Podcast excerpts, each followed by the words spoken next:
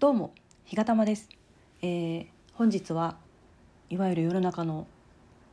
くる苦しみますじゃなくてクリスマスですね。なんかライブはもうすごいにぎわっていていわゆるいいわゆるばっかりだな。トップトーカーさんたちのライブでもうひしめき合っていて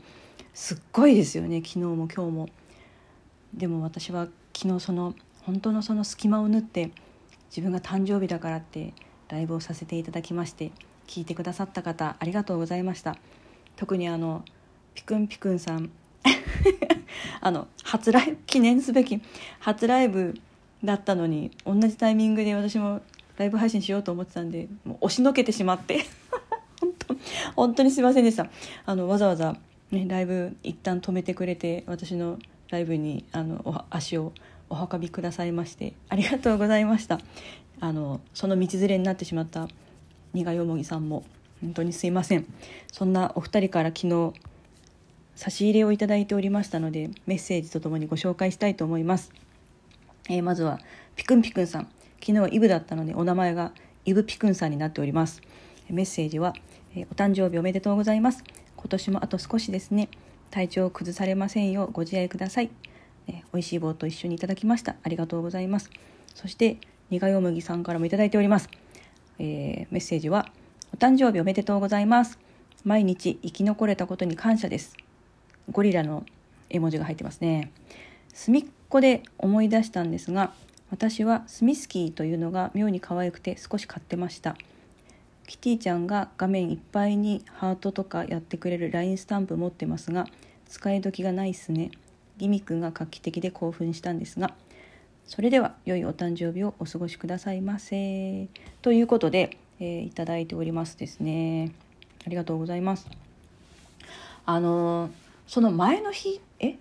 前の日の夜かな？なんか明日は誕生日ですみたいなことを多分喋ってたと思うんですけどその時にその隅っこ暮らしのふりかけ ふりかけ買った話とかあとはその隅っこ暮らしのスタンプを買いましたっていう話をしてると思うんですけど隅っこ暮らしがね好きでして。でもそんななんかマニアとかっていうわけじゃないんですよ。昔からなんか気になってて気になっていたのがなんか最近になってすごく気になり始めちゃってなんでか分かんないんですけど本当不思議なんですよ。なんでか分かんないけど最近私の周りに隅っこ暮らしが集まってくるようになっていろんな人がくれたりとかしてですね。であの昨日のそのライブの時お誕生日ライブの時には話してはないと思うんで、まあ、ちょっと後で話しますけどそうそう昨日のあのお誕生日ライブにはあのソワソワサンタクロースさんも来てくださいましてありがとうございました。すっごいたくさんあの美味しい棒をいただいたので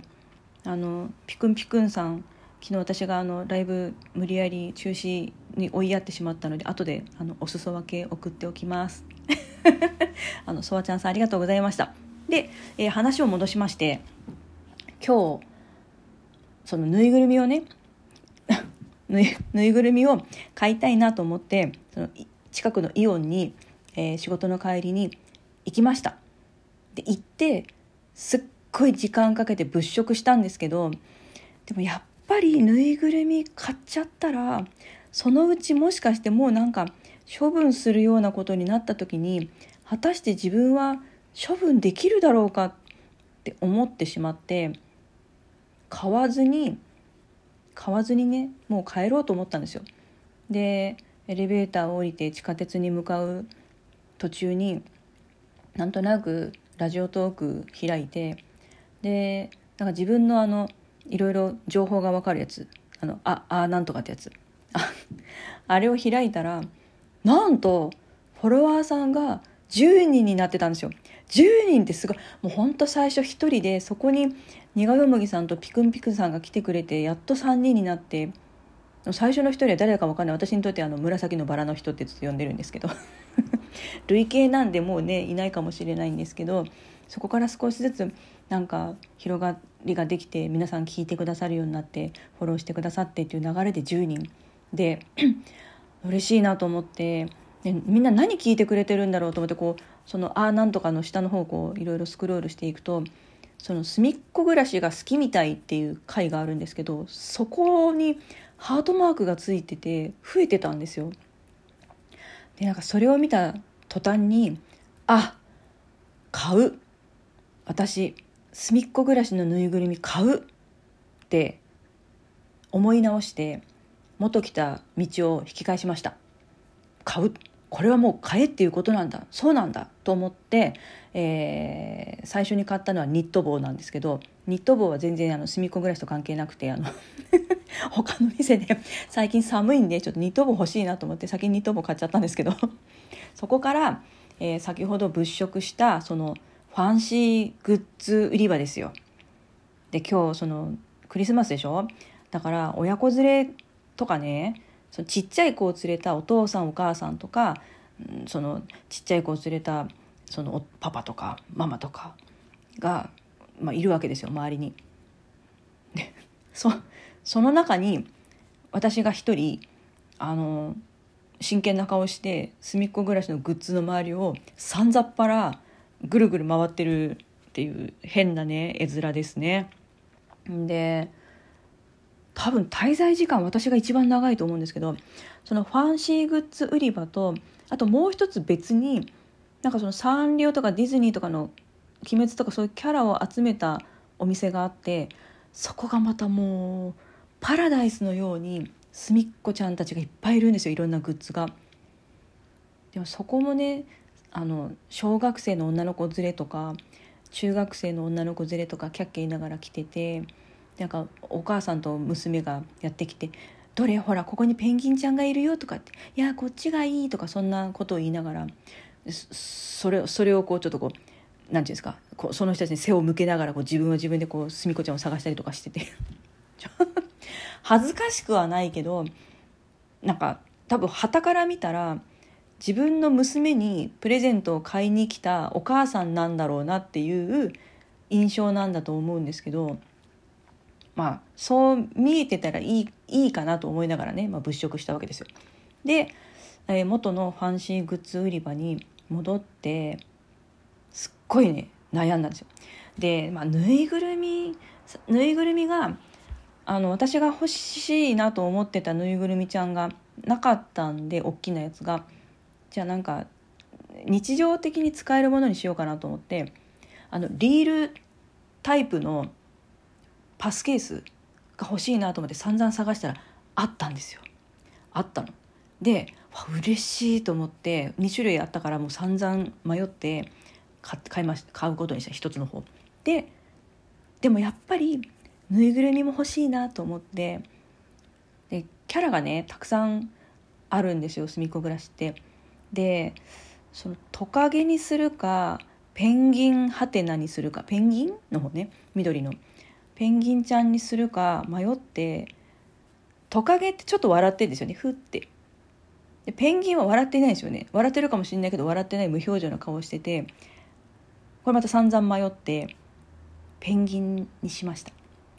でペンギンのちょっと大きい手の手に乗せるとそうだな、まあ、15センチぐらいあるタイプと、えー、10センチぐらいの S サイズっていうのがあってなんかちっちゃい方が可愛いかなと思って S サイズにしました。で今日のアイコンにしてるのがそのそれなんですけど今ここで開封したいと思います。さあこのねぐっちゃぐちゃになってこれ開封ああ開封しますよ。あ出てくるよ。出てきたよ。かわいいね。かわいい。ふわふわですよ。ふわふわ。わあやっぱこれにしてよかったな。あもうなんかふわふわふわふわ。あのもちもちタイプじゃないんで中綿だから多分これなんかギュッと押したらこうよれてきて顔が変形したりするやつだと思うんですけど。あかわいい。ふわふわ。いやーはじまかわいい。これ手が手がなんか前で組んでるんですけど手が縫い合わされていてちょっと浮いてる。あここに指が入る。わすごい。ここになんかお花刺したりとかペン刺したりとかできるんじゃないかなこれ。かわいい。これ自立しますよほら。立ってる立ってる。あーかわいい。かわいいかわいい。こう手のひらに私手が小さいんですけど手のひらに乗せるとちょうど収まりがあーかわいい。買ってよかった。あのまた別の機会にお話しますけど私卵という存在を愛してやまないんですよ。で卵をね鶏卵の M サイズが好きなんですけど鶏卵の M サイズ白を手のひらに乗せてコロコロしながら眺めてる時が至福の時なんですけど今かなりそれに近いものを感じますね。あーかわいいいらっしゃい。これから私と一緒にねこの部屋で過ごしてくれるんだね君は。ありがとう。仲良くしようね。で、えー、と最後になりましたけど私はねなんか昨日ライブとかやらせてもらってなんか非常にこう思う心に思うことがあってあの、まあ、先週の土曜日に公演が終わってそこで私あの変な中国人のふりをしてるラーメン屋さんの コントさせてもらったんですけど結構面白いっていろんな人に言ってもらえてでなんだろうな。その役者をやってるけど自分が何かを表現することを楽しみにするんじゃなくて誰かを、まあ、見てくれる人を楽しい気持ちになんかそういう楽しい気持ちになってもらう。そのために生きていこうって思ったんです。大げさですけど。なんか少しでも私の演技を見てくれる人が笑顔になってくれたらいいなっていう気持ちでこれから頑張っていこうと思います。その頑張っていく姿をこのペンギンちゃんに見てもらおうと思います。ということで、えー、皆さんありがとうございました。というお礼の配信でございました。皆さんではまたお会いいたしましょう。ありがとうございました。さようなら。